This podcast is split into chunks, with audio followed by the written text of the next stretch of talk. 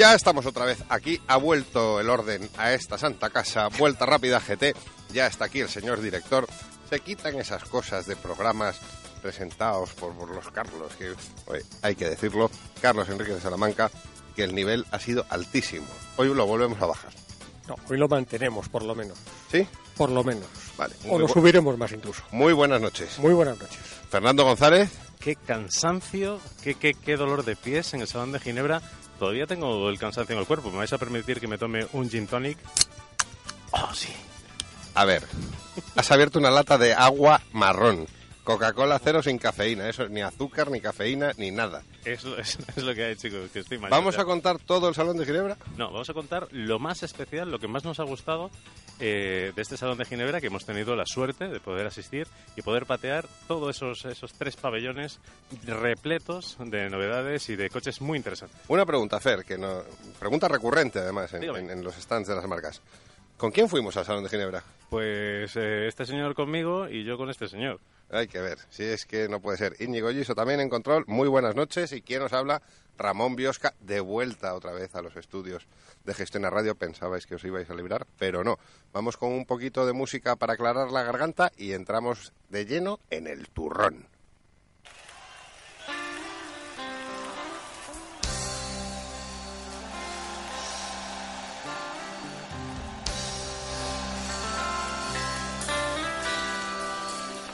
Son las tres de la poder dormir. Doy mil vueltas en mi cama, solo pienso en ti. Qué sé yo, si estoy tan solo, no puedo hablar con nadie. Qué sé yo si estoy tan solo, necesito tu amor.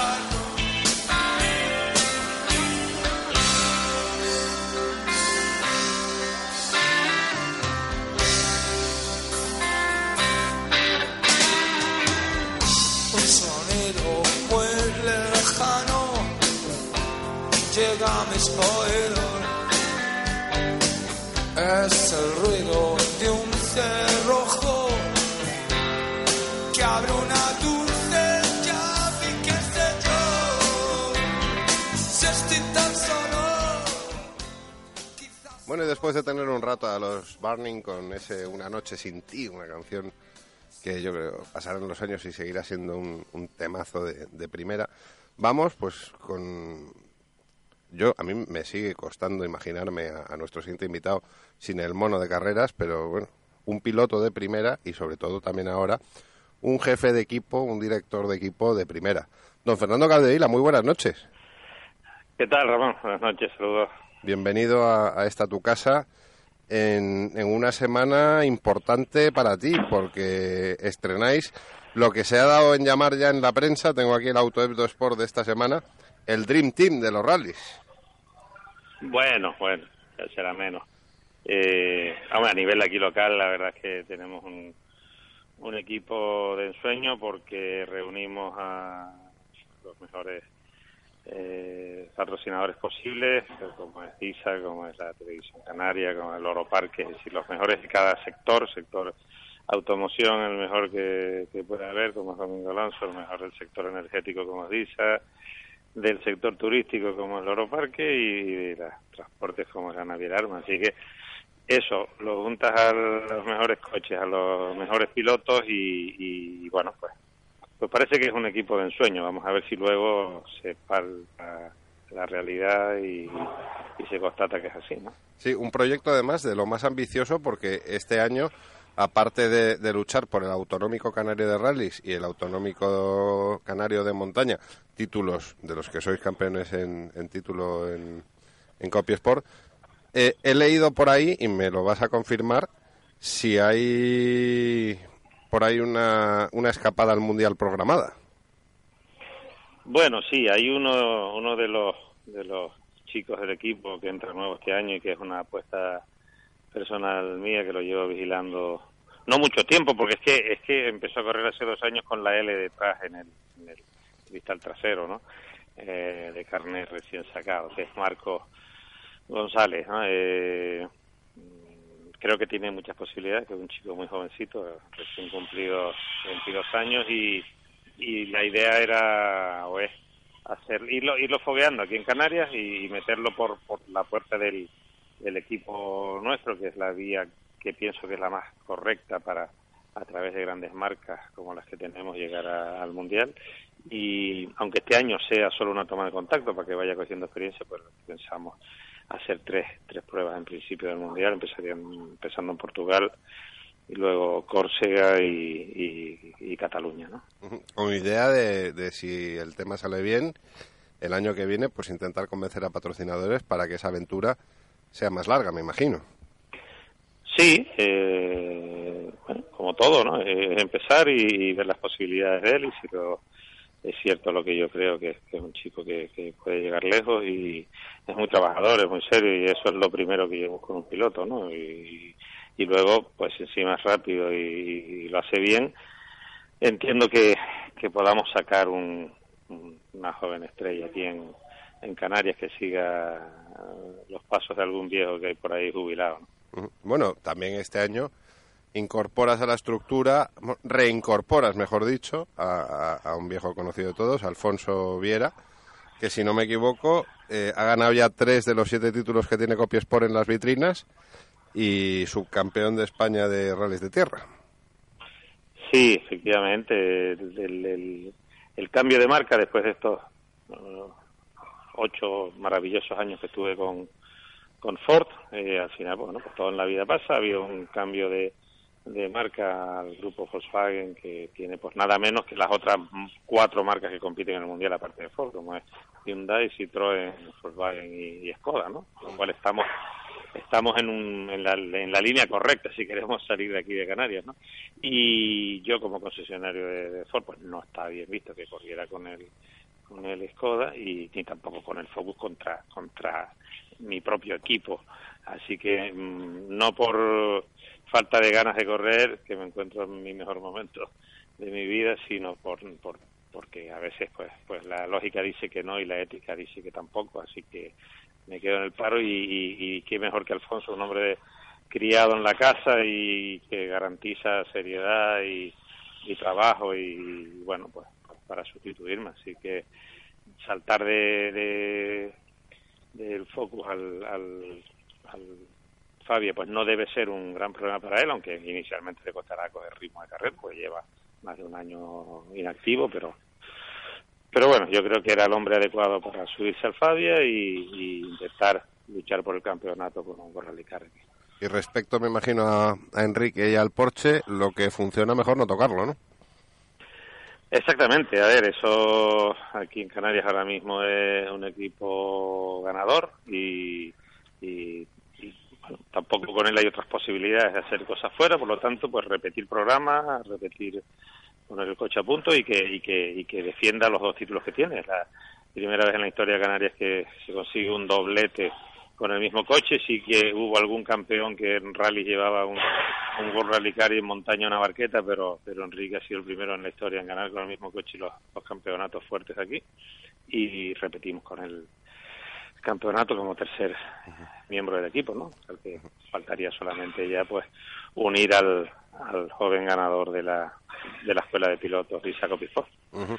Y bueno, todo. Ya, ya empezasteis eh, la semana pasada en la subida al tanque haciendo de coche 01, pero la competición empieza este fin de semana. Bueno, vamos a decir que, a ver, este, este, estamos en, en, en programa de evolución de puesta a punto del coche y de puesta a punto de Alfonso. Hicimos un test aquí, un check-down la semana pasada con los ingenieros de Weber Sport que han venido de Holanda y, y se arrancó el coche, se, se, probó y vimos que iba todo bien. Esto se ratificó de 0-1 nos permitieron salir para ir probando cosas y poder llevar dos personas, aunque fuera una subida en cuesta, dentro del, del coche y así lo hicimos con muy buen resultado y muy buenas sensaciones y eh, la idea es la misma, es decir, este sábado no se permite, no podemos salir con 0-1, por lo tanto saldremos pues con el 1, con el 2, con el 3, con lo que nos den, pero el objetivo es el mismo. El, el debut del equipo será en el de esto no deja de ser un test, aunque en condiciones ya de carrera, ¿no? Pero pero nos lo planteamos como test y si hay que cambiar cosas, aunque se, puedan ir a peor, pero para, para quitarnos encima eh, si los muelles de 45 van bien o van mal, pues lo haremos, aunque eso no signifique perder el rally, que no es el objetivo ir a ganar el rally, sino ir a, a probar. Bueno, pues oye, nos, nos veremos allí en, en ADG y espera una temporada apasionante en el, en el Autonómico Canario. ¿Se sabe ya eh, equipos que, que se vayan a apuntar al campeonato? No, ahora mismo que yo sepa no hay, no he confirmado ninguno, ni tan siquiera el nuestro, porque estamos muy eh, disconformes con el planteamiento que ha hecho la Federación Canaria de Automovilismo con el campeonato. eh, una vez prácticamente empezada la temporada, es decir, en febrero han ampliado un 75% las, eh, las pruebas valederas. Eh, a los equipos serios que trabajamos desde noviembre con presupuestos, pues nos ha dejado, como se dice vulgarmente, con el culo al aire, porque tenemos un programa ya planeado de cuatro carreras, ahora puntúan siete, pero además con unas condiciones eh, muy poco serias ni sensatas, por lo tanto, vamos a empezar el campeonato, eso sí, empezaremos con las dos primeras pruebas del Campeonato de España y de Canarias, como Javés y, Corte Inglés, y luego decidiremos junto con los patrocinadores qué es lo que más interesa, si seguir un campeonato absurdo o ir a las pruebas que más le interesen a patrocinadores y marcas. Bueno, Fernando, pues qué decirte, que, que esperamos contar con, contigo y con los miembros de tu equipo en muchas ocasiones a lo largo de esta temporada, porque eso quiere decir que, que las cosas van viento, viento en popa y los éxitos que estoy seguro van a llegar, pues, pues habrá que celebrarlos. No, no, ahí estaremos por obligación. ¿no? Tenemos dos equipos, Copisport aquí en Canarias y Vuelta Rápida en Península, así que ahí estaremos. Eso está muy bien. Fernando, un abrazo. Un abrazo. Hasta luego. Vamos con un poquito de música. Mia, baby. You know you drive me up a wall the way you make good all the nasty tricks you pull. Seems like we're making up more than we're making love.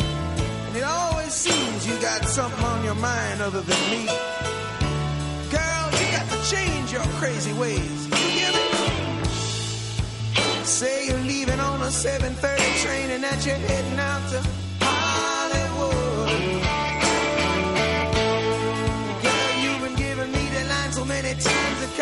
like feeling bad.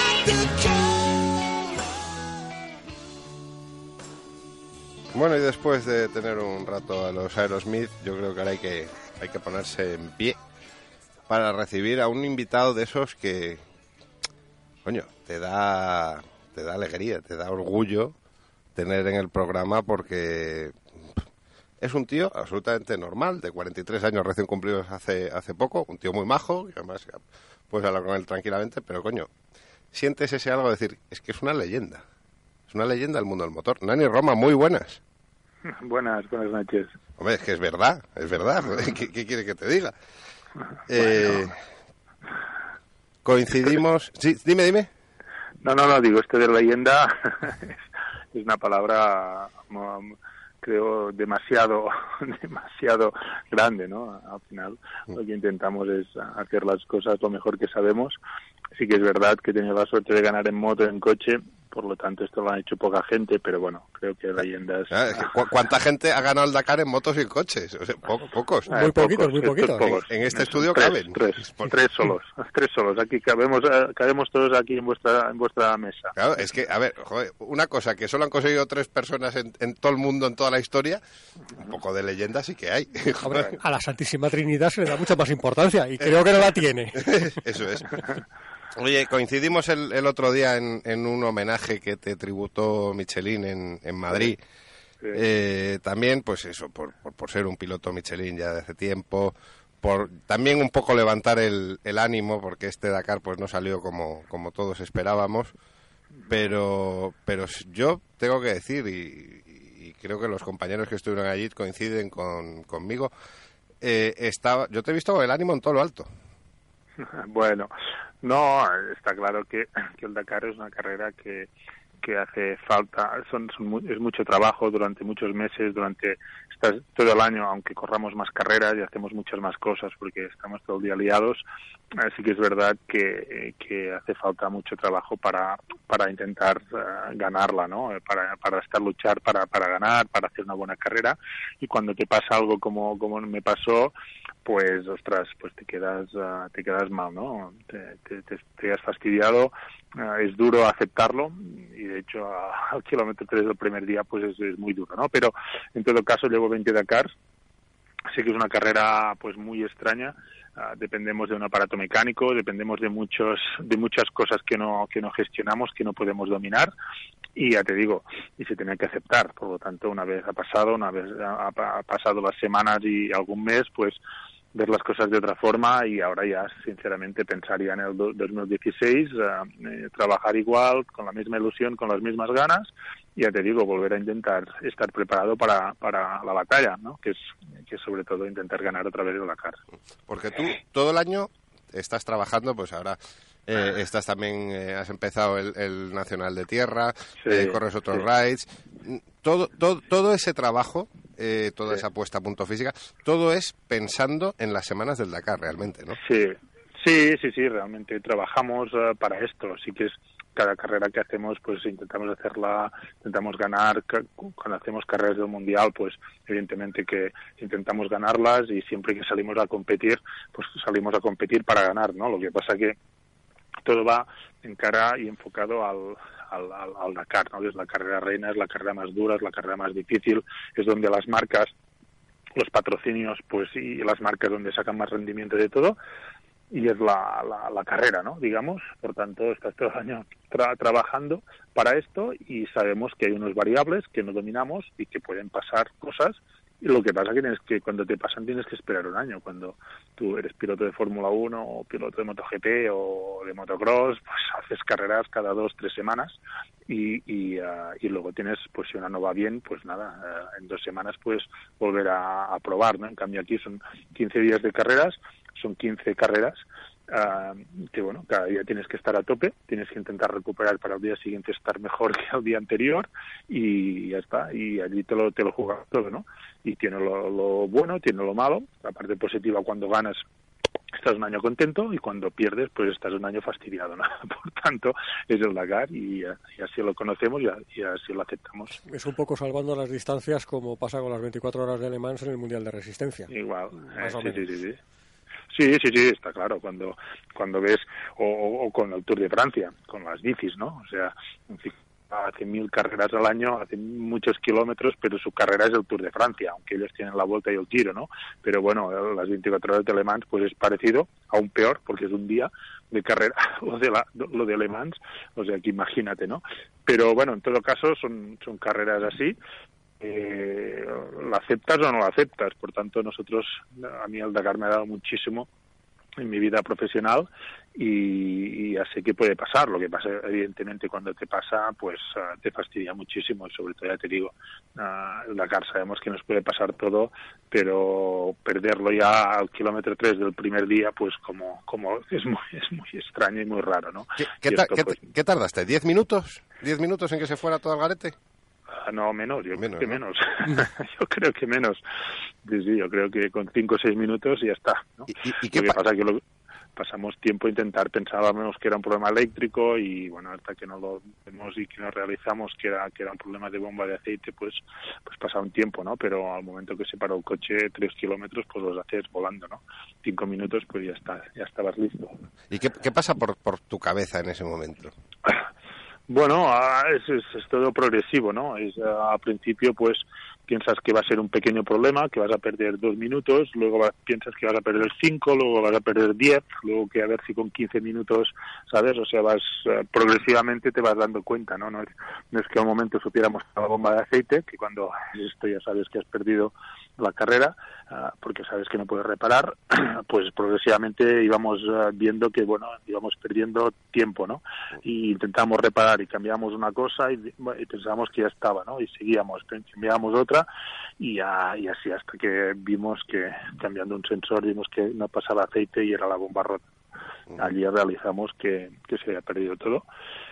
Y nada, te quedas, fue tan, tan, tan grande el choque eh, que, que no estaba ni cabreado. O sea, fue como curioso.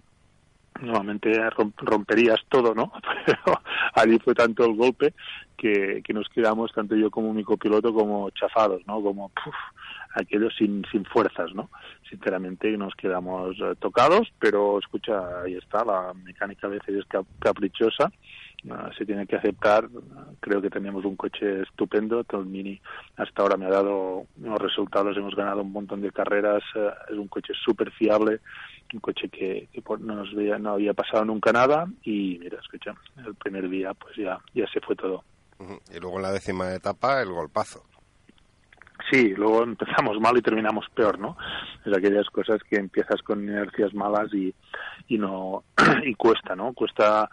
Allí nos habíamos puesto, habíamos ganado una etapa, teníamos ya empezamos otra vez a disfrutar un poco. Sinceramente fue eh, de los únicos días que disfrutamos, el, el día que ganamos y el día pues hasta antes del accidente.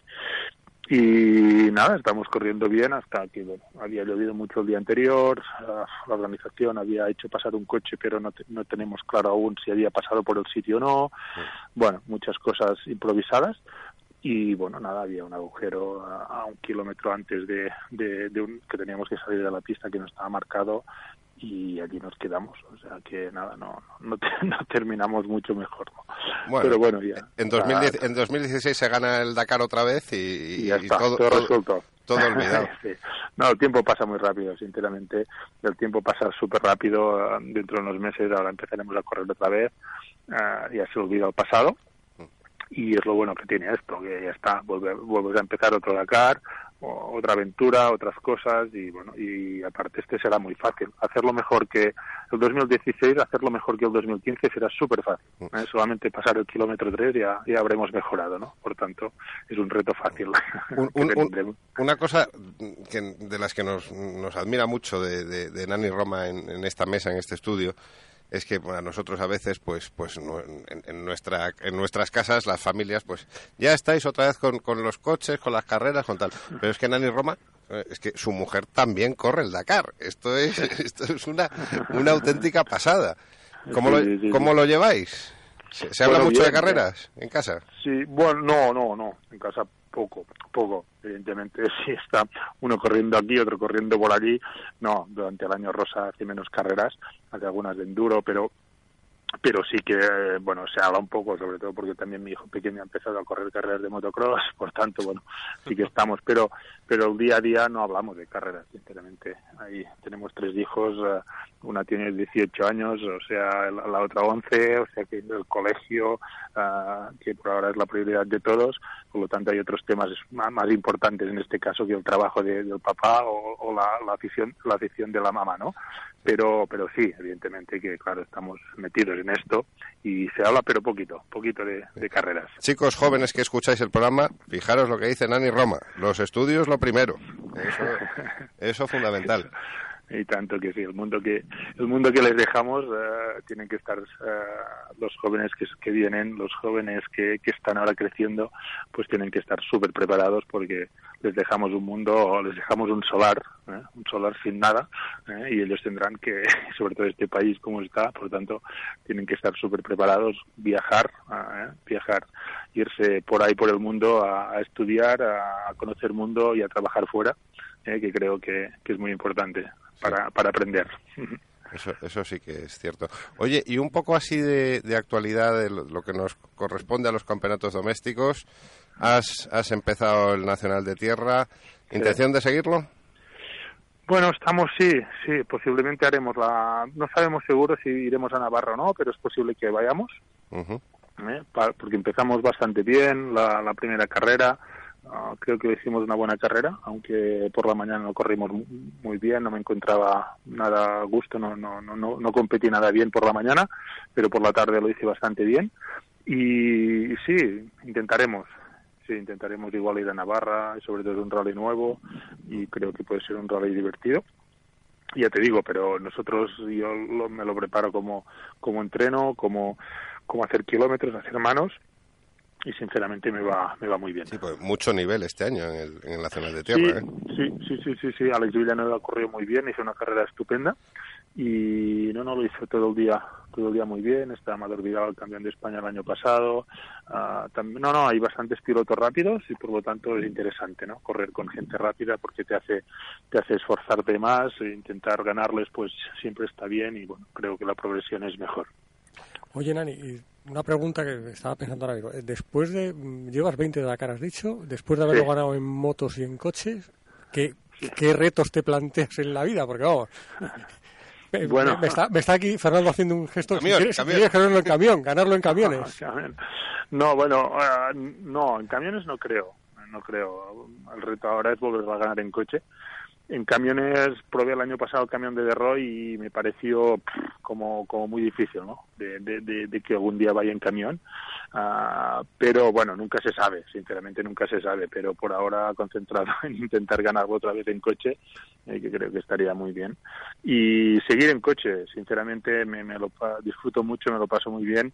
Ah, tengo la suerte de tener un, un super coche, un buen equipo y esto hace que, que disfrutemos mucho, ¿no? Por lo tanto, el deporte, aparte de, de, de competir para ganar y, y la presión que esto supone y, y que no es fácil a veces, pero sigo disfrutando mucho, ¿no? Con el coche, por tanto, por ahora seguir, los retos nuevos son seguir con el coche. Oye, Nani, ¿te lo llegas a pasar bien en el Dakar?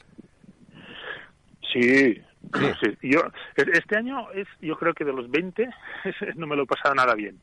No me lo he pasado nada bien. Es, es, curioso pero- porque el Dakar es una carrera dura, una carrera larga, difícil, que pasas momentos complejos, momentos de, de, de estar muy cansado, de sueño, de todo, pero sí es, te lo pasas bien, disfrutas, ¿no? Es, es, es un disfrute interesante pero es- este año, por ejemplo, no. Pero las circunstancias eran que empezamos, pues imagínate, como cada día y me costó muchísimo meterme en carrera, me costó muchísimo. Ah, pero ya te digo, ah, normalmente nos lo pasamos bien, lo disfrutamos.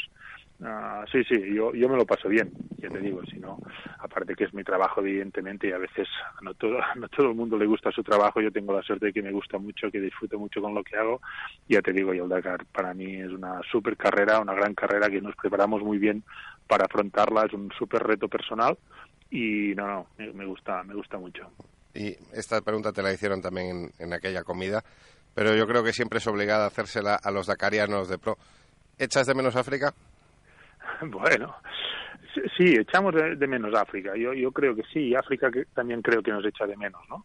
Porque creo que, que la gente tenía la oportunidad de una vez al año, de, de- a veces de los problemas que tienen, de las dificultades que tienen para tirar para adelante, para avanzar, pues ah, una vez al año disfrutaban de un buen espectáculo, de unos coches, de unas motos, de también disfrutaban de la posibilidad de, de- tener oportunidad de, de que la gente les ayudara en cosas, de que pudieran hacer negocios, que pudieran vender las cosas a un precio mucho más caro de, lo normal, ah, de que mucha gente pues vivía durante una- un año de- del paso de la caravana, de que creo que evidentemente se hacían cosas a lo mejor mal también, porque ah, siempre se puede mejorar las cosas, pero creo que todo el mundo era muy sensible con el problema africano. La organización, cada gente, la- todo el mundo, pues ayudaba muchísimo. Y, y ahora, sobre todo, cuando ves por dónde pasamos la, la, la tristeza ¿no? de, de- de las guerras, de los problemas con unos con otros, de las religiones, ¡buah! es un desastre, ¿no? Cuando yo veo ahora en Bamako, por, por Gao, por, por Tumbuktu, todos estos sitios, lo que está pasando, pues es desastroso.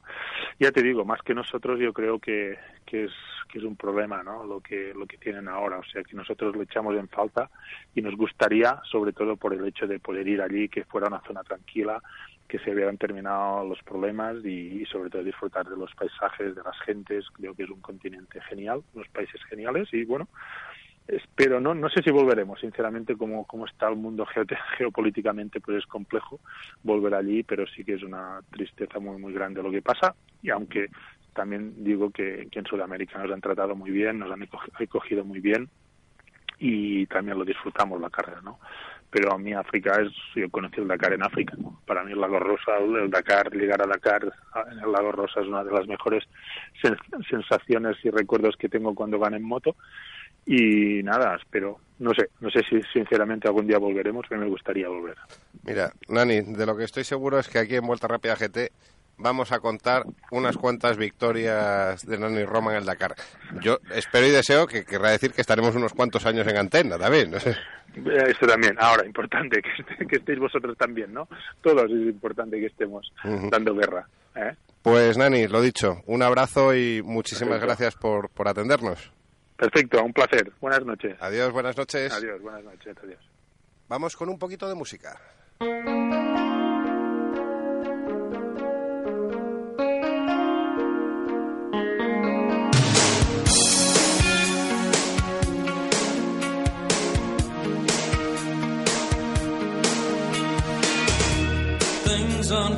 As they seem inside my domain.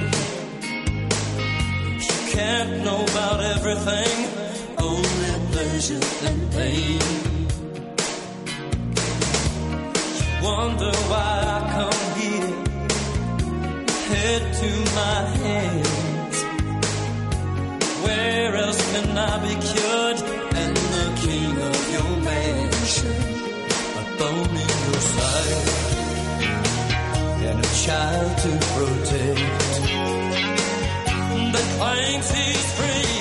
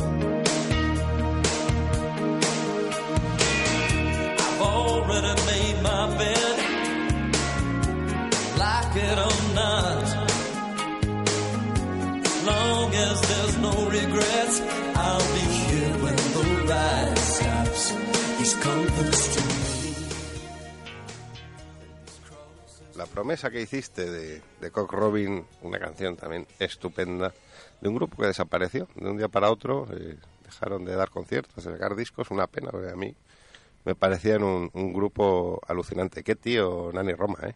Es, eh, yo lo hablábamos antes en el, durante la música, decía que leyenda es una palabra muy grande, pero hay pocos tíos más grandes que él. Sí, joder, Por lo- ya inmenso, no, ¿eh? no solamente por el tema físico, sino porque es que efectivamente Y es un, t- y es un tío grande, es un tío grande, Sí, sí. muy majete y, y de los que nos gustan aquí en, en Vuelta Rápida GT. Oye, eh, a ver, tenemos que justificar nuestra ausencia la semana pasada. Así que sí, además no solamente aquí, sino también en casa. Así que a nuestras, a nuestros, mm, digamos, iba a decir congéneres, pero no, no, no, a nuestros familiares que dan Cónyuges. Con- cónyuges, Cónyuges. Le, ahora van a ver, van a ver perfectamente que, oye, que nos hemos pateado el salón de arriba abajo varias veces, que hemos visto todos y cada uno de los Tuve, stands. tuve que poner los pies en sal. Ostras, Estaba- Yo tuve que quitármelos y ponerlos en la nevera. Qué dura es la vida del enviado especial. Desde luego. Oye, ¿cuántas cosas, cuántas cosas había en el, en el He salón? visto cosas que vosotros no creeríais. Más allá de la puerta de Tannhausen. Sí, eh, y eso que la puerta de Tannhauser estaba entreabierta, ¿eh? que, que dijimos, déjame pasar un momento que voy a echar un vistazo. Vimos, salimos y ahora lo contamos. Está bien, está bien. Cuenta Tannhauser. Te cuento Tannhauser. Bueno, eh, muchas marcas. La verdad es que no echamos de menos ninguna. Hay otros salones que dices, bueno, ¿por qué no va Ferrari? ¿Por qué no, no va Lamborghini, por ejemplo? ¿no? Pero en este caso, en Ginebra es uno de los, de los top 10 o top, top 3, igual. Y top 3, como eh, al año reducelo a 3. Yo creo que sí. Top- es el- hay que hablar de Top Gear, ¿eh? Luego. Sí, exacto. Luego lo comentamos. Pero bueno, es uno de los salones más completos, afortunadamente de los más fáciles, más asequibles para visitar entero, que está todo muy concentrado. Eh, todo lo que caminas, caminas entre stands, o sea que si no has visto un, un stand o un coche a la ida, lo ves a la vuelta. Eh, os hago un poquito un resumen de lo que más nos ha llamado la atención por marcas. Eh, empezamos por la A de Alfa Romeo. Eh, presentaban el Alfa Romeo 4C Spider. Eh, ya lo habíamos visto en París, lo volvemos a ver en Ginebra y se presentará la versión definitiva de calle en Detroit. Eh, Sabéis que hemos probado recientemente el Alfa Romeo 4C. Mucho más espartano que este, quizás la diferencia, independientemente del tema del techo, que, es lo que le da el nombre del Spider, que es un techo abierto. Eh, quizás la diferencia está en esos de- detalles estéticos, más preciosistas, más cuero, más aluminio. Cambia el, ese escape Record Monza que tantas alegrías ha dado a mi vecindario durante esta semana por un escape a Krapovic. Los escapes a, a Krapovic también suenan muy bien, los habréis visto en motos, son bastante escandalosos. A Krapovic. Sí, eh, es una, una marca muy muy reputada en el, en el tema del, del aftermarket. Eso suena a... A millonario ruso propietario de un equipo de fútbol. Esto Pues es. hacen prácticamente mismo ruido. Y es curioso porque el Record Monza, el, Perdona, equipo de fútbol inglés. Inglés, por supuesto. Eso es. El récord Monza, ese escape que tiene el 4C que, que sí que probamos, es curioso porque entran, veis que salen cuatro tubos por la parte de atrás, pero solamente dos salen del silencioso. Los otros dos salen directamente del, de, digamos, casi prácticamente la continuación del colector de escape. Por lo tanto, el ruido sale de algún sitio y es de esos dos tubos de escape que no llevan silencioso. Eh, también Aston Martin ha presentado eh, varias novedades. La más importante, la que nos habían presentado un teaser muy espectacular de unas llamaradas laterales, es el Aston Martin Vulcan, un V12 de 7 litros de, cil- de cilindrada y 800 caballos. No está homologado para circular en carretera abierta. Pero sí para encenderme los puros. Pero sí para vender los puros al señor director, uno por cada lado, y, son 24 unidades nada más. Es, digamos, el FXX de Aston Martin. Es una especie de carreras cliente, no sabemos si, si este en concreto eh, te lo dejan llevar a casa o te lo guardan, como, como hace Ferrari con el FXX.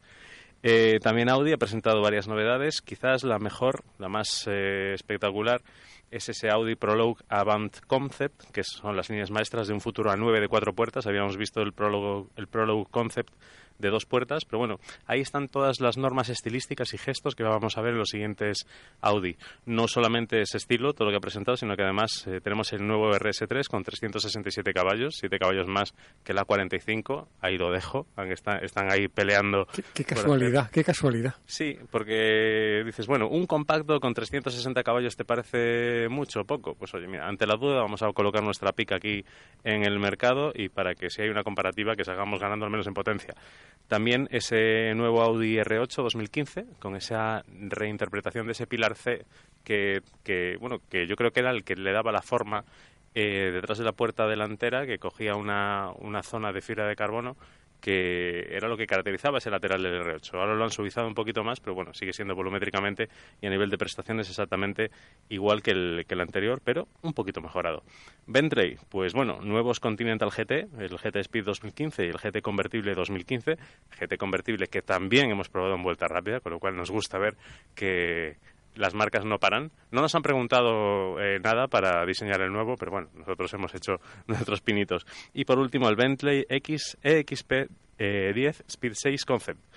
Curioso esta, esta, este nuevo concept porque nos pone sobre la pista de la evolución del, del que va a ser el siguiente Continental GT. Y a mí, no sé si te parece, Carlos, que esa calandra así más baja se asemeja un poco al, al Aston Martin Virage del 89, o sea, con un- unos, unos hombros más marcados, unas caderas más marcadas y una calandra que intenta buscar un poco más el suelo, no estas calandras casi Tan verticales. mazacotas y tan... Sí. Bueno, que le dan personalidad a la marca, evidentemente, pero que Ujú. sí, a lo mejor es un rasgo estilístico del futuro. Está cambiando un poquito de esa calandra vertical tan masiva a una más horizontal y más musculosa.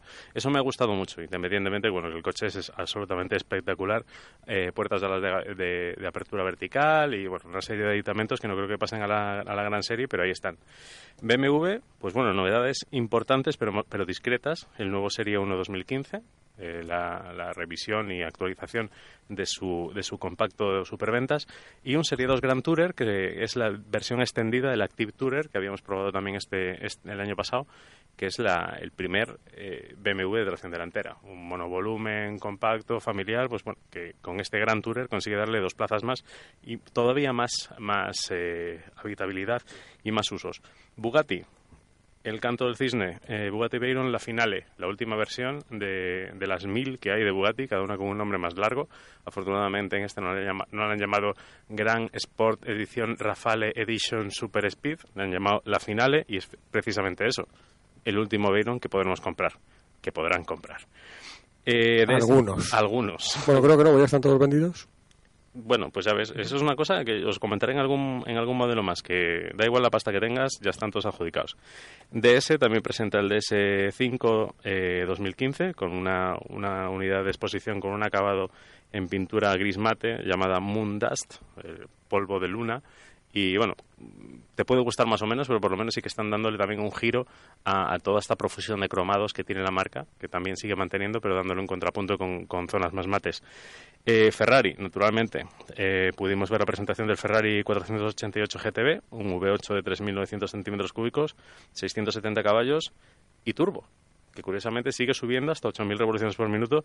Y yo creo que es un guiño al 308 GTB que llevaba eh, Tom Selleck en Magnum que era el coche de Higgins, pero bueno, que, Magnum hacía suyo. También el Ferrari FX XK, que es el, el la Ferrari, digamos, solamente para circuito, también espectacular. Ford también nos presenta eh, como primicia mundial el Ford Focus RS 2015 con 320 caballos, aban- abandonan la tracción delantera, se queda con, con tracción total.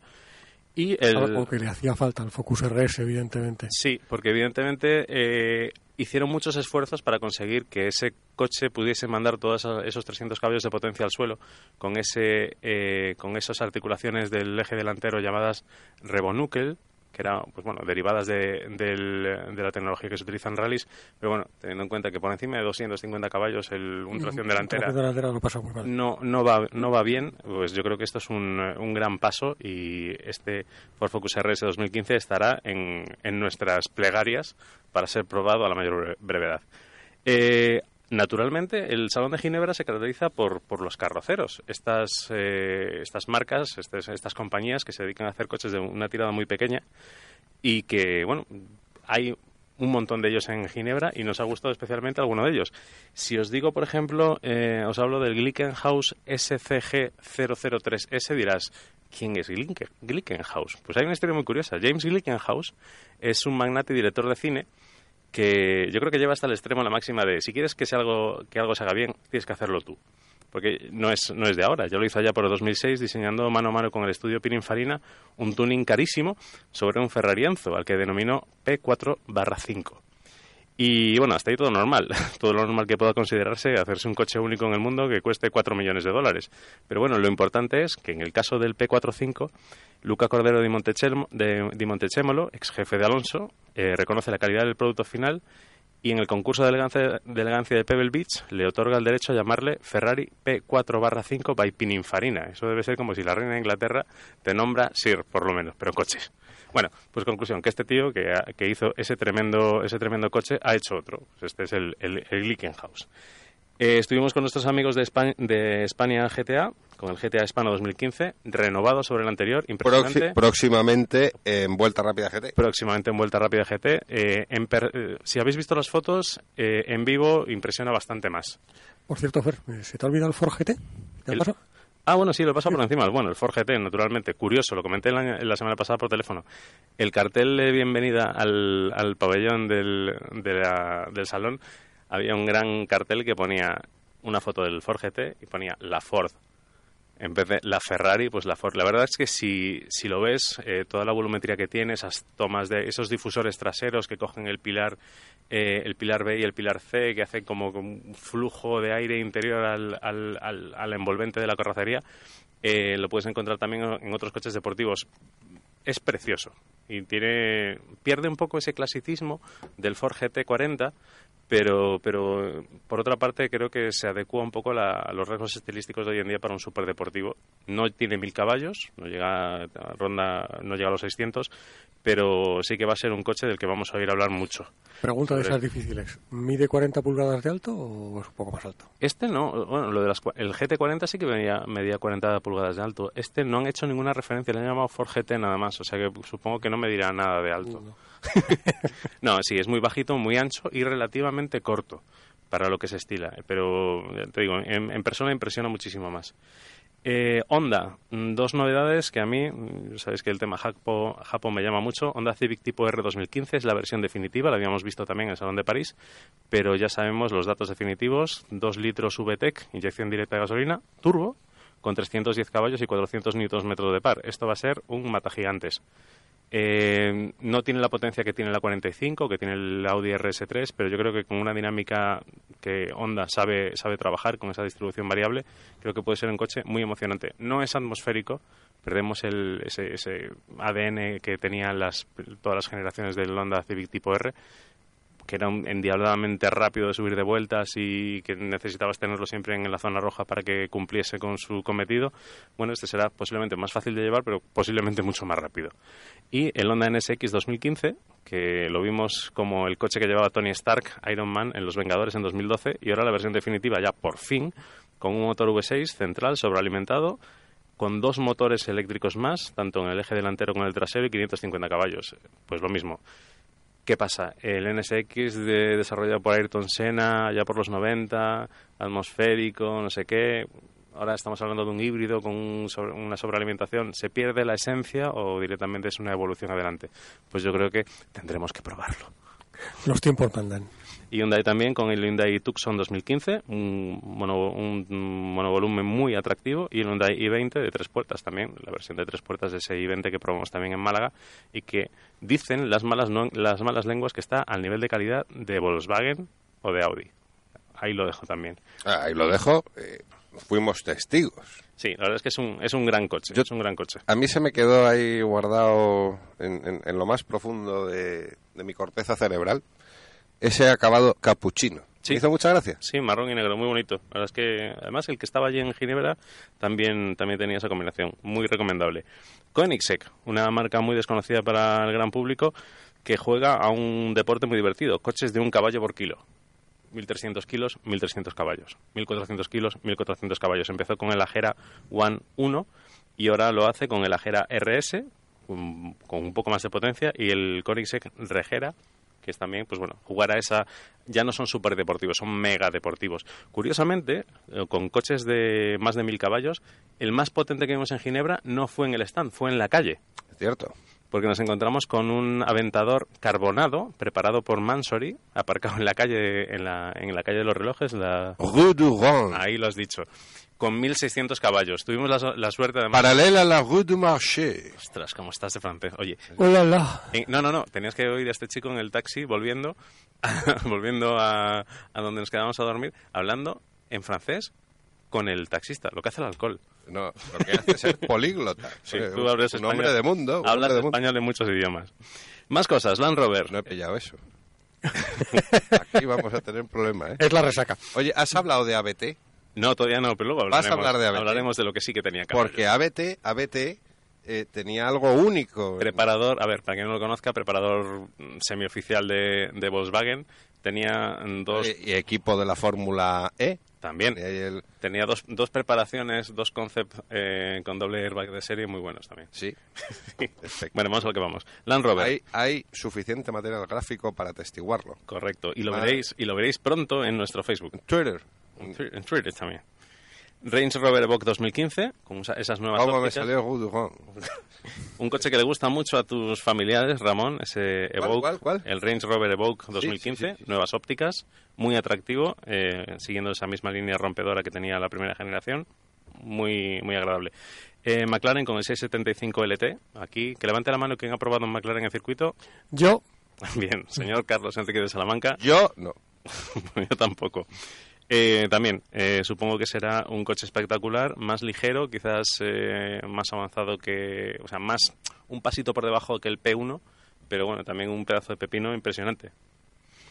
Mercedes-Benz, por su parte, eh, dos, eh, tenía un montón de, de modelos nuevos en sus gamas normales, pero yo quisiera llamar la atención sobre dos en concreto.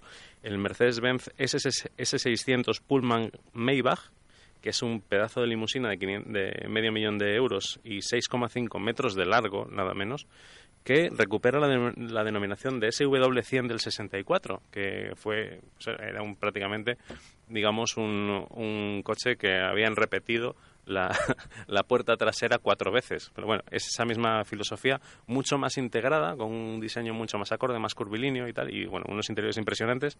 Y frente a este coche tan largo, el coche más alto yo creo que del, que del salón, que era el Mercedes G500 4x4 al cuadrado. Porque es un coche, fijaos, es como dos, coger, coger dos cubos de Rubik, los ponéis juntos y es ese coche. 4,62 de largo, 2,25 de alto y eh, 2,10 de ancho. La estribera, por la que te subes al puesto de conducción, está prácticamente a un metro de altura, para que os hagáis una idea. Y la altura libre al suelo son 45 centímetros. Con eso puedes pasar por encima de cualquiera.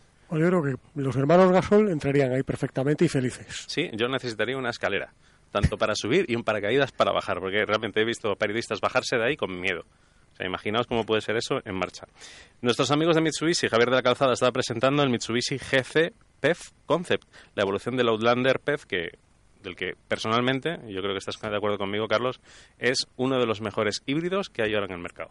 Para mi gusto, el, el mejor híbrido enchufable que hay ahora mismo en el mercado. Yo creo que sí, además incluso muy válido para, para viajar. Opel, nuevo Opel Corsa OPC 2015 con sus 277 caballos de rabia OPC. Para los chavales, está muy bien. Y para nosotros incluso también.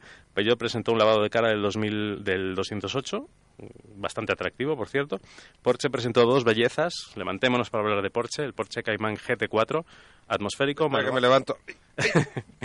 atmosférico manual 385 caballos. ¿Alguna Leva- pregunta? levantarme de esta silla. que tengo ganas de probarlo. Levantarme de esta silla es como salir de un 4C. Ya te digo.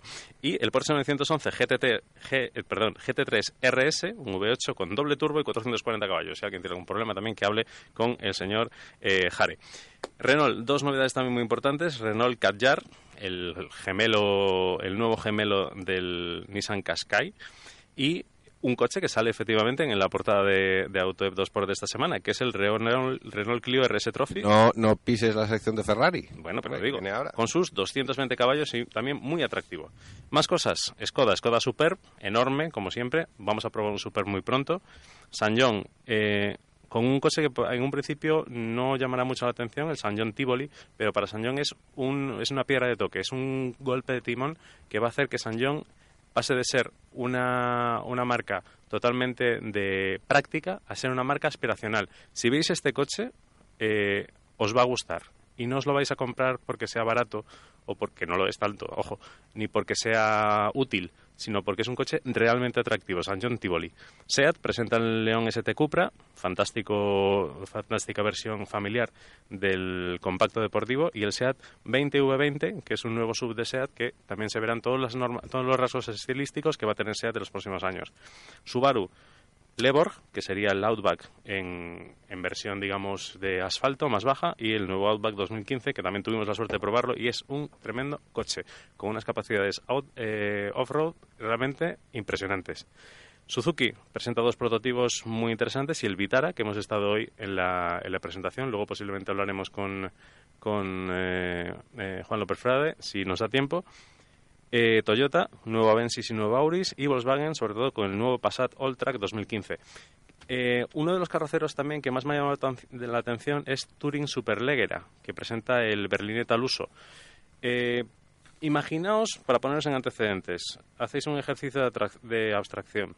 Pongamos que tienes 309.000 euros para comprarte un coche y tienes la malísima suerte de que no te gusta nada, pero nada, nada el Ferrari F12 berlineta. Pero sí que quieres tener tus, sus, sus 740 caballos. Pues estás de suerte. Porque por solo 600.000 euros más sobre el precio ¿Es del eso? F12, que nos estamos poniendo prácticamente en un millón de euros, puedes hacerte con una belleza que se llama berlineta al uso, que además es mucho más discreto que el, que el F12. Por lo tanto, eh, podrás pasar desapercibido entre tus, tus amistades que no sepan de coche. El coche es precioso, con un azul eh, cielo fantástico, con unas líneas que casi son un poquito retro. Por cierto, consume 15 litros a los 100, que eso y nada es prácticamente lo mismo. ¿Qué más cosas os cuento? Pues nada, que tenemos muchas ganas de volver el año que viene y, y que es un salón que yo creo que todo el mundo debería poder ir al menos una vez en la vida. ¿Con quién volveremos, Fernando?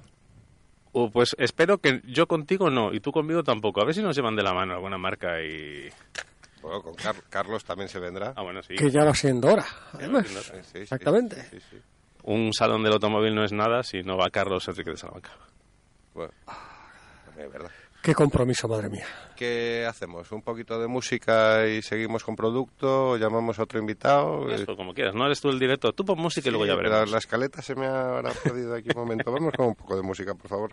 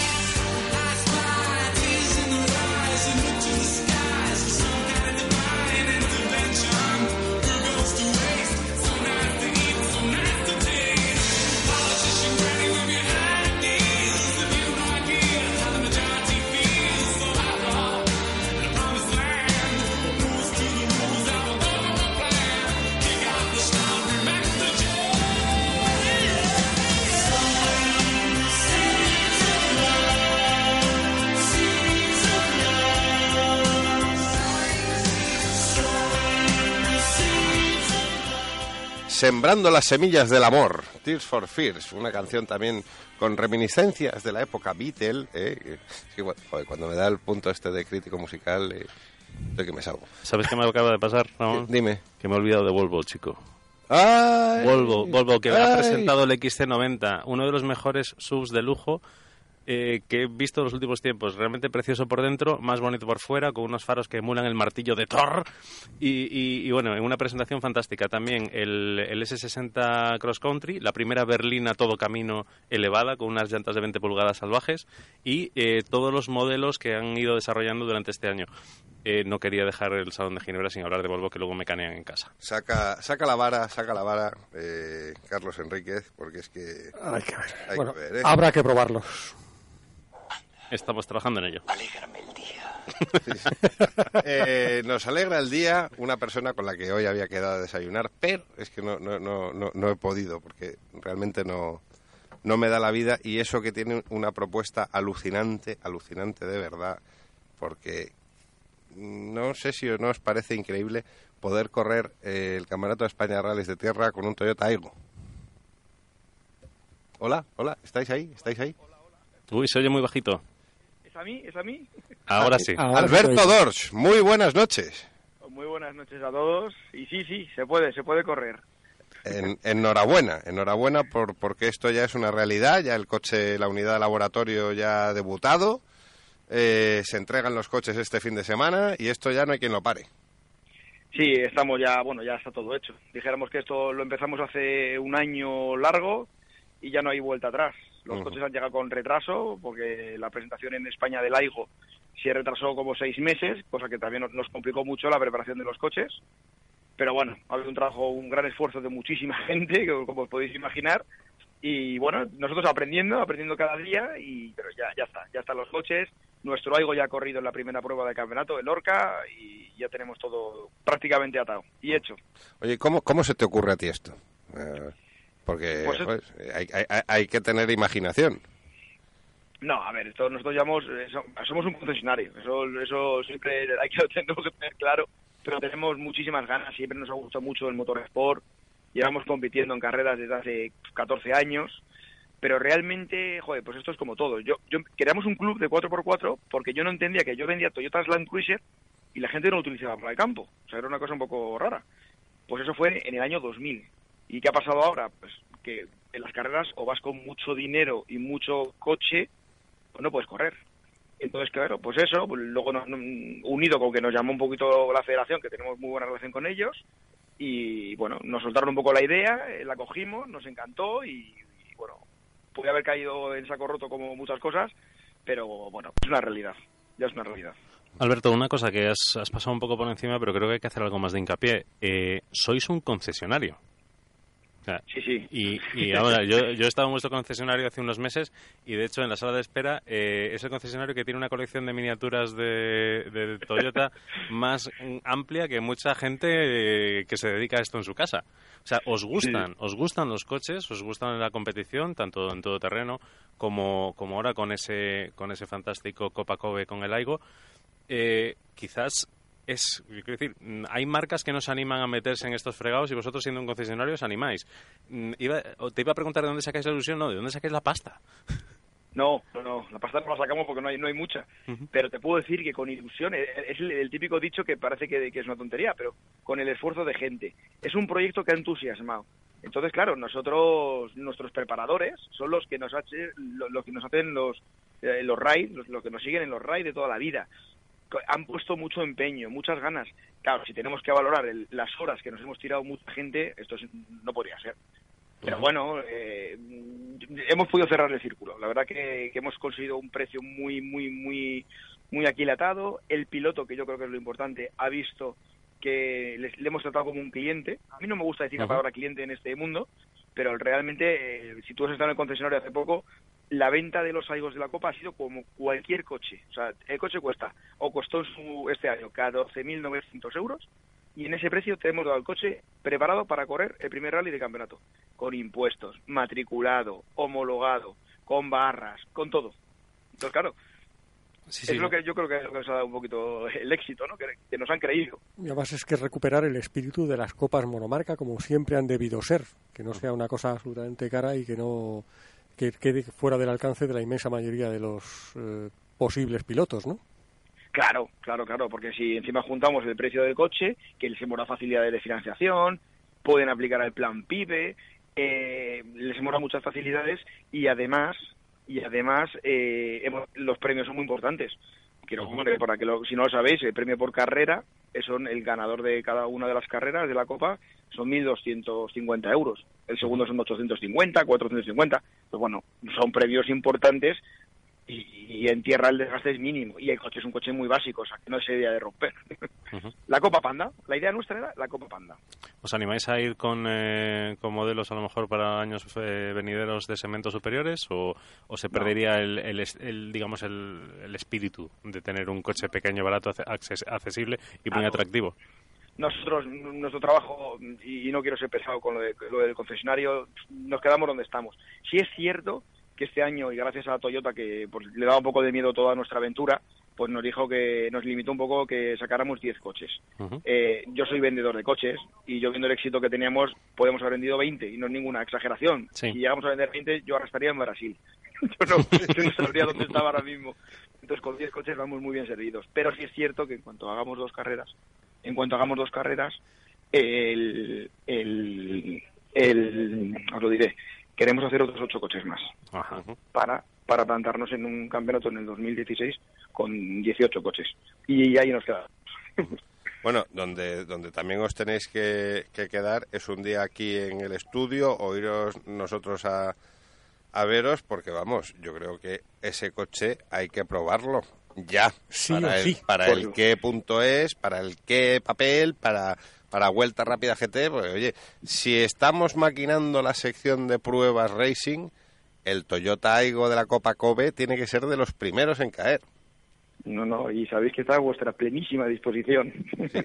Alberto, plenísima. eh, hablábamos anoche, eh, hoy prometí no darte mucho la lata, estoy desolado por no haber podido acudir a tu llamada esta mañana, eh, pero te dije, vas a estar hoy en, en Vuelta Rápida. Mm, vente un día, aquí al estudio.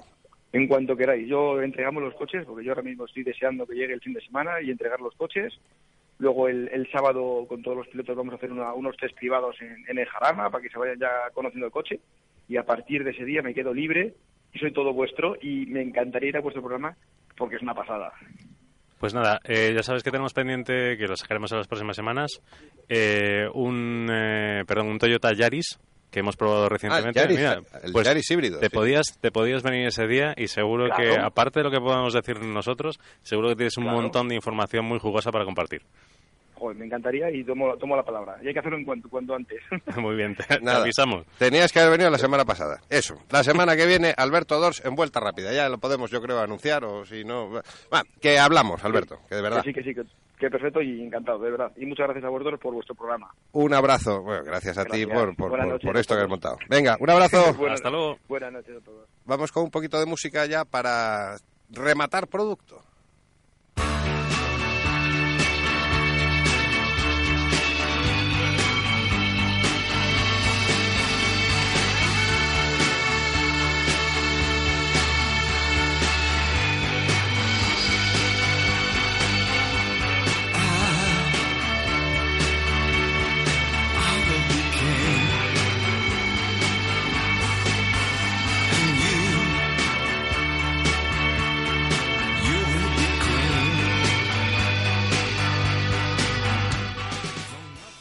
Y con Heroes de David Bowie damos paso a las pruebas de producto. Hoy empezamos, Carlos, si te parece, te cedo la palabra gustosamente. Empezamos con el Suzuki Celerio que hemos eh, probado, que ya está, por cierto, en la web, en qué.es barra motor. Ahí. Ya tenéis ahí la prueba. Y bueno, hemos probado un Celerio GLX, un modelo de Suzuki, que es un coche que es del segmento A. El segmento A normalmente es un coche pequeño, urbano, y que la mayoría de las cosas de las ocasiones será el primer coche que tengas en eh, ocasión de conducir, recién sacado el carné. Y es ese coche que es como un amor de juventud, más o menos, porque que siempre recordarás con un cariño especial. Eh, el Suzuki Celerio mide 3,60 metros de largo, tiene 5 puertas y 68 caballos. Son unas cifras que me recuerdan al R5TS, aunque el R5TS era un 3 puertas, pero las cifras más o menos son, son parecidas. Pero lo que me ha llevado a recordar mis tiempos mozos, porque el R5TS fue uno de los primeros coches que yo tuve ocasión de conducir hace ya mucho tiempo, en el siglo pasado, cuando yo era joven, Y, y cuando era novedad. y cuando era novedad, efectivamente. Eh, lo que me ha recordado es eh, sobre todo la sencillez interior, porque el Celerio, por ejemplo, no tiene eh, todas esas cosas que ahora son tan de moda como una pantalla táctil o como un control de crucero, como muchas otras cosas. Y es, es, cuando recuerdas de tus años mozos y recuerdas que al final te fijabas en aquella chica de la pandilla que se pintaba las uñas y decías, joder, esta, esta chica mola, ¿no? Pues más o menos es un poco así, ¿no? Pero el, el, el Celerio es un GLX, que es el más eh, equipado de la gama, igual que el R5TS era el más completo de la gama en su momento y tenía detalles muy deportivos como los faros antiniebla, por ejemplo, o en cuentavueltas, que eran pues, detalles deportivos. Aunque el pequeño Suzuki, que viene a sustituir al Alto, no es un coche deportivo, sino que es un coche eminentemente práctico. Pero claro, las ciencias avanzan, que es una barbaridad, y este coche tiene cosas que en aquella época, en la época del R5TS, pues eh, eran propias de berlinas de lujo, como un aire acondicionado, como elevalunas y retrovisores eléctricos, llantas de aleación, eh, volante ajustable en altura, incluso cosas que eran prácticamente de ciencia ficción, como era un puerto USB, como era, como es la conexión Bluetooth, un control de estabilidad o un ABS. Ahora todo eso es norma general, pero claro, también en aquella época, acordaos que la silicona no se le daban los usos que se le da últimamente. Claro. Eh, por cierto, ya que he mencionado el ABS, eh, seguro que habéis oído eh, algunos problemas con los frenos que han tenido los, eh, los Suzuki Celerio. Hemos hablado con Suzuki y Suzuki nos ha confirmado que esos problemas se dan exclusivamente en las unidades con volante a la derecha. Se daban, Se daban. porque ya está solucionado el tema. solucionado. Efectivamente. Nosotros, por si acaso, hemos hecho una ¿Ha dimitido alguien? No ha dimitido nadie, que nosotros sepamos. Eso ha sido en Inglaterra, o sea que seguro que ha dimitido a alguien. Eh, seguro, Bueno, seguro. vale, seguro que a ver si ha sido el de los escapes ese inglés que tiene un equipo de fútbol. Eso. A, Pues- a. No, seguro, seguro que el, el responsable de, de- de este desaguisado pues habrá cogido a, a los jefes y tal y habrá presentado a la prensa y habrá dicho aquello de... Me he equivocado y no volverá a ocurrir. Hoy, estás bien, ¿eh, Ramón? Ahí sacando el- en la máquina de hacer ruidos. Bueno, por si acaso, como decía, nosotros fuimos al- a las instalaciones del RAC en el Jarama, de la Escuela de Conducción, a hacer una serie de pruebas de frenada. Hicimos dos, una serie, una tanda de unas 10 frenadas eh, consecutivas en una zona asimétrica, una parte mojada y una parte seca, la parte mojada y además de, sobre pavimento muy deslizante. Hicimos 10 frenadas consecutivas, como decía, desde 60 kilómetros por hora y todas dieron prácticamente el mismo resultado. aproximadamente, el coche, aproximadamente el coche se paraba en unos 19-20 metros y nunca dio el más mínimo problema. Después pasamos a la recta del Jarama, hicimos más o menos lo mismo, no tantas frenadas, pero hicimos una serie de frenadas a- desde 100-110 kilómetros por hora y en todos los casos frenando a muerte, poniéndome encima del pie del freno, encima del freno, todas las frenadas fueron perfectas, no hubo ningún problema. El coche, el Vamos coche- a colgar, de hecho, los vídeos en YouTube. Exactamente, los para, que lo quiera, para que lo quiera ver. Eh, después de eso, evidentemente, nos fuimos a carretera y a ciudad por- para probar el, el- el Celerio, porque ese es su ambiente, no es como el R5 TS, que era un coche de circuitos. Pero, bueno, ten en cuenta que al fin y al cabo, con tu primer amor, tampoco hiciste determinadas cosas, se supone, o ni siquiera las pensaste. Ay, ¿eh? sí, hoy lo que ha dicho. Hoy lo que Oye, lo que ha dicho. Bueno, con esos 68 caballos, el, eh, la verdad es que el coche tiene bastante agilidad. Para moverte por ciudad o por cir- circunvalaciones como la M30, la M40, ahí no vas a tener problemas. Es un coche suave y no hace falta exprimirlo mucho para llevar un ritmo más o menos eh, vivo. Eh, fuera de ahí, eh, si vas en viaje y tal, si vas solo o vas a dúo, el coche va perfectamente bien. Eso sí, ten en cuenta que si el coche lo llevas con cinco personas y con el maletero eh, cargado, que probablemente lo harás si es tu primer coche y te vas con tus amigos, es lo más normal, ten en cuenta que ahí el coche ya mm, le cuesta un poquillo. Tendrás que mover el cambio, que por cierto tiene un buen guiado, pero hay que tener en cuenta que ese tipo de uso, o el, el uso de exprimir el motor a tope y sacarle todo el juego posible, que tampoco es mucho, son 68 caballos, ese no es el juego para el que está preparado el Celerio. El Celerio tiene otro enfoque que no es evidentemente ese enfoque deportivo del, del R5 TS de, de hace, de- de hace 40 años. De hecho, en el escenario más desfavorable, que sería eh, hacer un viaje en un Celerio tú y cuatro chicas, porque está homo- homologado para cinco personas, eh, supongo que la velocidad, paso por, bueno, el paso por culpa sería otra cosa, pero lo que tardes en llegar a los sitios te va a dar bastante igual. En ese caso desfavorable de tener mucha carga y no poder aprovechar el motor todo lo que debería. Estoy totalmente de acuerdo contigo. Pues eso. Tú lo has dicho. Tú lo has dicho. Pero en cuanto a comportamiento, bueno, pues el Celerio tiene un... Hay coches con más aplomo. Por ejemplo, los, los coches pequeños del grupo BAG, Skoda, Citigo, el Seat Mii o el Volkswagen Up, tienen más aplomo. Pero la suspensión del Celerio, por ejemplo, es suave, es cómoda, incluso para mi gusto, perdón, mejor incluso que la de un Toyota Aygo, por poner un ejemplo. Eh, el coche invita de todas maneras a una conducción tranquila y hay que tener en cuenta que si eh, los cambios de apoyo mm, o en una, en una sucesión de curvas, las reacciones no son nerviosas, pero sí te da la sensación a veces a lo mejor de ser un poco imprecisas. Lo dicho, no es un coche deportivo, es un coche para moverte con tranquilidad y, y poco más. Luego hay cuatro, hay cuatro cosas que me gustan mucho del Celerio. Una es la apertura de las puertas, que abren prácticamente en ángulo, en ángulo recto. Eh, acceder al interior es muy fácil, es muy cómodo. Las plazas traseras son muy amplias, para su tamaño, evidentemente. Luego, el maletero probablemente es el más grande de su categoría. Eh, si no es el más grande, está entre los más grandes, seguro. Y luego, la cuarta cosa que me gusta es que consume poco.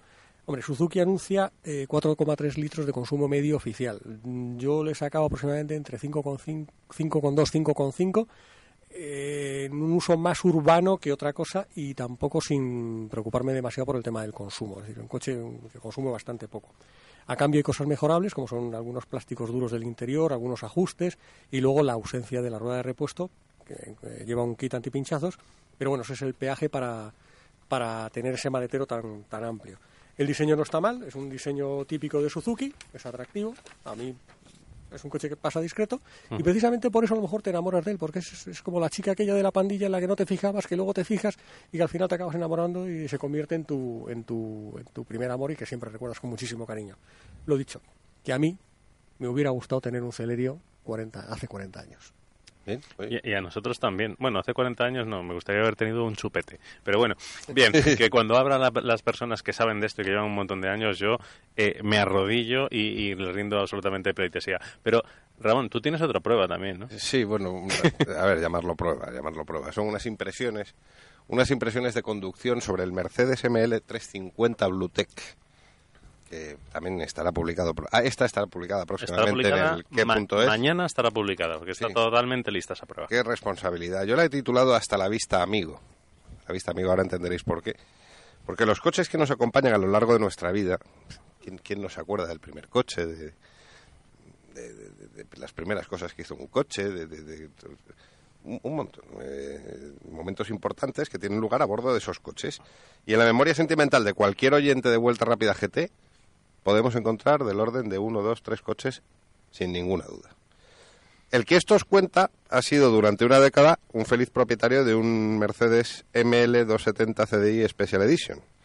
Coche que paradójicamente pasó anteriormente por las manos de otro integrante de este equipo sentado en la mesa a día de hoy. Y no diremos quién es. Eso es. En ese ML 270 CDI, pues asistí al nacimiento de mis dos hijos. Fui al hospital, sin llevarme a nadie por delante, demostrando aplomo y tranquilidad. Hice viajes absolutamente memorables, me reí, lloré también y, oye, pues disfruté triunfos y me tuve que comer alguna que otra decepción. Todavía me acuerdo de vosotros, no me olvido.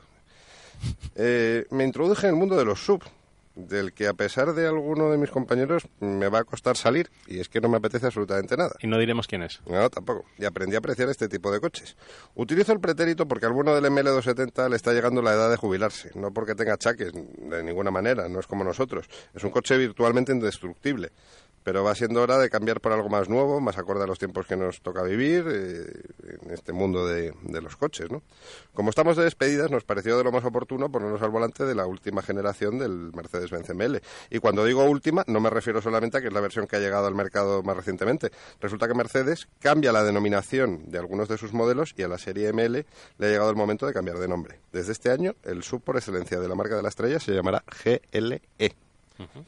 Resulta curioso pasar de un ML del, lejano 2005, ya una década, ¿eh? a- al de 10 años después. Si ambos son Mercedes, ambos son sub, y ahí acaban los puntos en común. El ML de 2014-2015 es puro lujo. Acabados de berlina premium, representación, calidad de rodadura a la altura de los mejores en su segmento y un motor V6 de 258 caballos que me ha conquistado.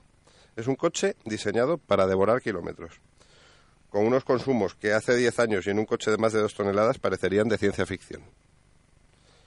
Por ponerle un pero, mm, yo diría que el coche tiene una ligera tendencia al cabeceo y al subviraje.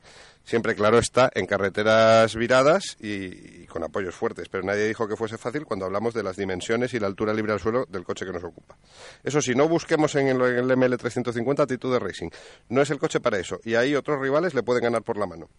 La firma de la estrella ha apostado por el confort de marcha y es en ese terreno en el que Mercedes puede asomar la cabeza con orgullo, porque todo en la última generación del ML está diseñado y pensado en aras de un confort absoluto. De las primeras unidades, aquellas tan enfocadas al mercado norteamericano, de hecho fabricadas allí y funcionales ante todo, se ha pasado al refinamiento europeo más exquisito, situando al ML en el Olimpo de los sub- sub-premium. Porque no nos engañemos, Pocas serán las unidades de este coche, al menos en España, que aprovechen al 100% las excelentes aptitudes 4x4 de las que hace gala este modelo, donde los verás en sus salsas en las autopistas, donde se bate el cobre con berlinas eh, mucho más, eh, bueno, berlinas ligeras y Sí, más y rápidas. más aerodinámica, sobre Eso todo. es. Y sale airoso, ¿eh? Es en definitiva un, retur- un rutero con el que poder llevar a cabo largos viajes sin acusar fatiga en la conducción, gracias a la ergonomía pensada hasta el último centímetro y al despliegue de materiales de altísima calidad y ajustes casi perfectos de los que hace gala esta creación de la firma de Stuttgart. En el Salón de Ginebra, precisamente, hemos visto el GLE Coupé, que ya adelanta los, los rasgos del, del GLE que veremos próximamente y que sustituirá al ML.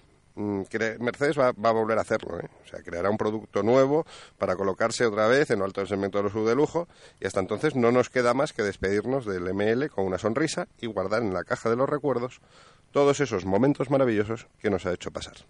Hasta la vista, amigo ML. Qué bonito, qué bonito. Qué bonito, sí. ¿Cómo se nota, cómo se nota que tienes un ML en casa? ¿Eh? Aquí cada uno, cada uno con sus cada unadas. Pero tenemos otro segmento ah, también para probar. ¿No está tiempo, Ramón? Pues vamos a ver, que consulte el reloj. Yo creo que sí. Yo creo que nos da un tiempo fantástico. Sí. Pues vamos a sí, con otro es más es el, como el coche del futuro. El coche del futuro, porque seguro que todo el mundo piensa que el coche del futuro va a ser un coche híbrido eh, con un sistema híbrido de propulsión, con neumáticos de baja resistencia a la rodadura o que usan combustible alternativo. Pues no, el coche del futuro va a ser uno como el que os voy a contar ahora, que es el Abarth 595C Competiciones. Porque seguro que en el futuro lo que vas a recordar es un coche como este pequeño diablo.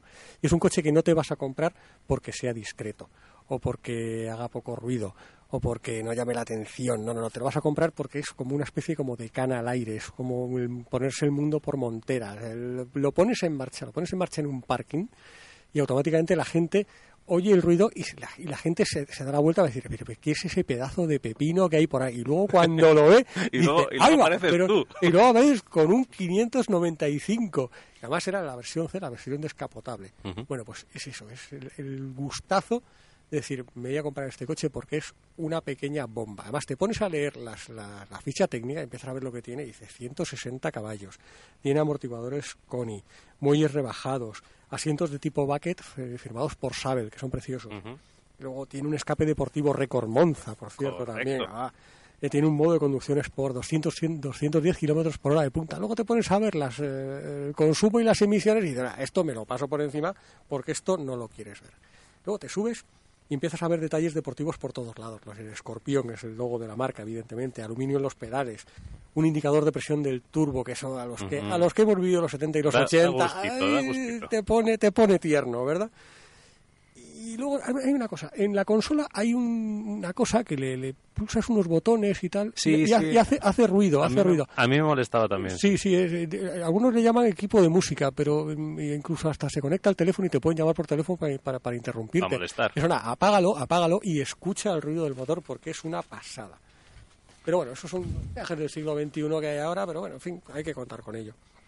Y luego te pones a analizarlo con más detalle y te das cuenta que hay una serie de efectos, pero se los pasas por, se los perdonas, porque Ujú. el placer de conducción es absoluto. Y además es que en, en el defecto está la virtud, tiene un montón de defectos, las cosas como son, pero es tan bonito y encima mola tanto llevarlo que es la leche.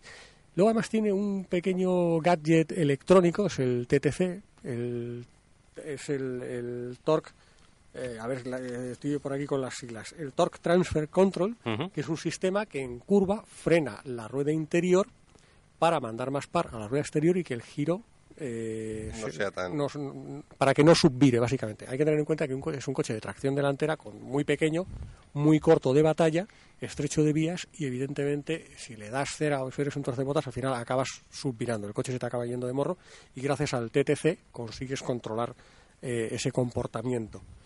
El motor, como digo, es un motor de 160 caballos, es un 1.4 T-Jet que manda la potencia a las ruedas delanteras y evidentemente es un coche no diría que es crítico de conducir, es un coche que hay que saber llevarlo. Evidentemente, si eres un tuercebotas, eh, te puedes meter en algún lío, pero la electrónica está ahí y siempre conserva las cosas en su sitio. Pero quizás, Carlos, eh, a mí también lo he estado probando con, contigo y me ha parecido que tampoco es un coche que tengas que ir a hierro con él para disfrutarlo. No, no, no, no hace falta. Eso sí, puedes hacerlo, puedes, Puedes, hacerlo puedes, y duda. Y es un coche que mm, llevado al límite es un hay que tener en cuenta lo que digo, es un muy corto de batalla, eh, muy estrecho de vías también, aunque lleva un, un buen neumático. Y entonces siempre te da la sensación de que vas a tener problemas, pero realmente si lo sabes llevar bien y por su sitio, el coche no te va a dar ningún problema. Es nervioso, eso sí, pero pero pero es gratificante La más que nervioso. sensación, la sensación de velocidad es mayor de la velocidad real que Sí, llevas en la sí, mayor real- parte de los, sí, sí, de los efectivamente. casos. Además con el ruidillo ese que hace es que mola un puñado. Y el dolor de espalda, que luego supongo que hablarás de él.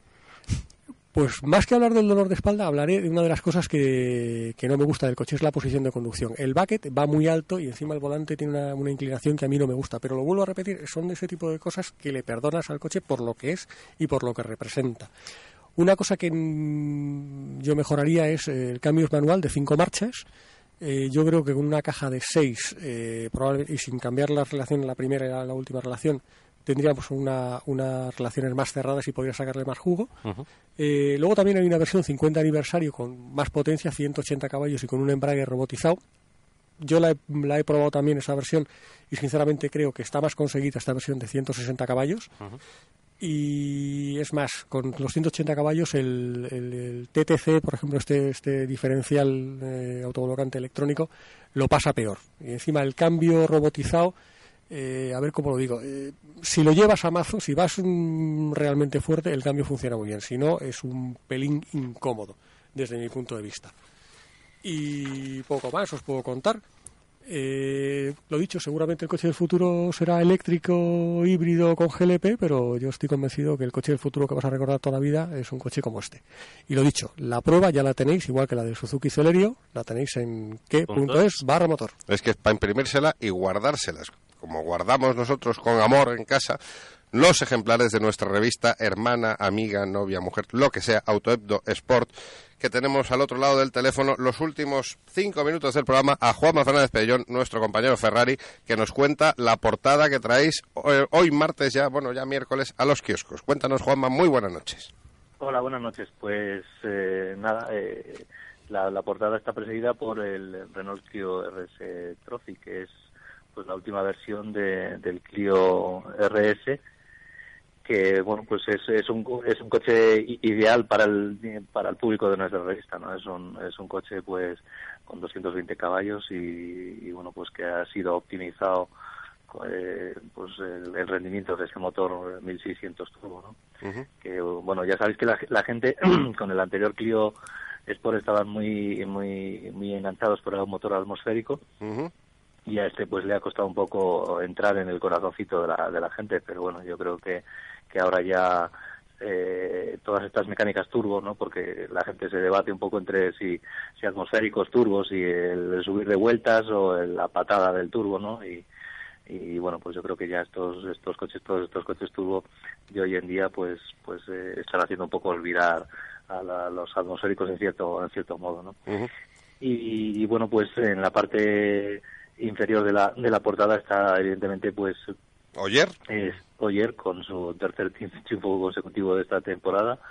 Y, y, bueno pues que Dani Sordo acabó quinto con un rally con con bastantes problemas con con pinchazos con problemas en la caja de cambios pero bueno que al final eh, él volvió como suele ser habitual en muchos rallies a ser el mejor piloto del, del equipo Hyundai en, en la clasificación final del, del rally y, y bueno pues la revista trae un especial de pues, una- un avance del campeonato del mundo de Fórmula 1 que empieza este fin de semana en, en Australia.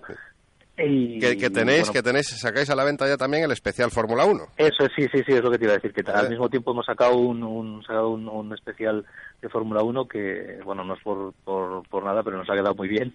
Es una, una revista de, de cerca de 116, son 116 páginas con, bueno, toda la información de equipo a equipo, piloto a piloto. Pero bueno, eh, tiene un, un reportaje, por cierto, que he hecho yo de las de sagas de pilotos de padres e hijos, eh, a raíz de, bueno, pues de la, de la llegada de Carlos Sainz al- a la Fórmula 1. Tiene, pues, opiniones de, de muy ilustres compañeros de aquí Sí. de, de la, de la radio, como Javier Rubio, como Andy Soucet, con, con personas que todos conocéis, y Roberto Meri, que eh, en ese, en ese, eh, en este especial de Fórmula 1 que hemos No hecho, aparece, no aparece. que apare- aparece pero como comentarista Ah, claro amigo, o sea, esto esto de esto de, de- de Esto aquí- del cierre aquí es lo que tiene. sí claro el, el aquí te pide a ti aquí te mato no Pero No, oye, no, hombre 250, Sí, 250 euros. Es que yo no sé qué haces escuchando Vuelta Rápida GT y no sales en pijama ahora a comprártelo en un Vips que habías abierto en un kiosco. Todo el Mm. mundo a comprarse el Auto de Sport, que es que si escuchas Vuelta Rápida GT tienes que tener ahí en, en- en el cuarto baño cuando vas allí a leer o, o en tu casa o en tu despacho tienes que tener un ejemplar de Auto de Sport, porque es que es la revista que te cuenta toda la actualidad deportiva. Sí, tenemos pues eso en, en el número de la semana el, eh, una crónica del Rally Tierras Altas, el Rally Tierras Altas de Lorca, que también pues con victoria de Rubén Gracia, otro personaje conocido en el, hombre, el programa sí, sí. y, y, bueno pues El Mundial de el- Turismo es en El Argentina. Mundial de Turismo en Argentina, ¿no? Correcto. Que- así que nada, viene viene cargadita como todas las semanas. Eso es, eso es. de- Todo, todo, cosas. todos a comprarla. Ferrari. Y, y la verdad que bueno, pues que el que se haya quedado entre comillas eh, viejo por el tema de Roberto Meri, pues estamos todos muy contentos porque tener un, un- Claro. un español más en la Fórmula 1, pues pues mira, como para poner alguna pega, ¿no? Todos felices y contentos de- del anuncio de, de la- de- del día de hoy de, de Roberto Meri. Ferrari, lo dicho. Muchas gracias, Bueno. compañero.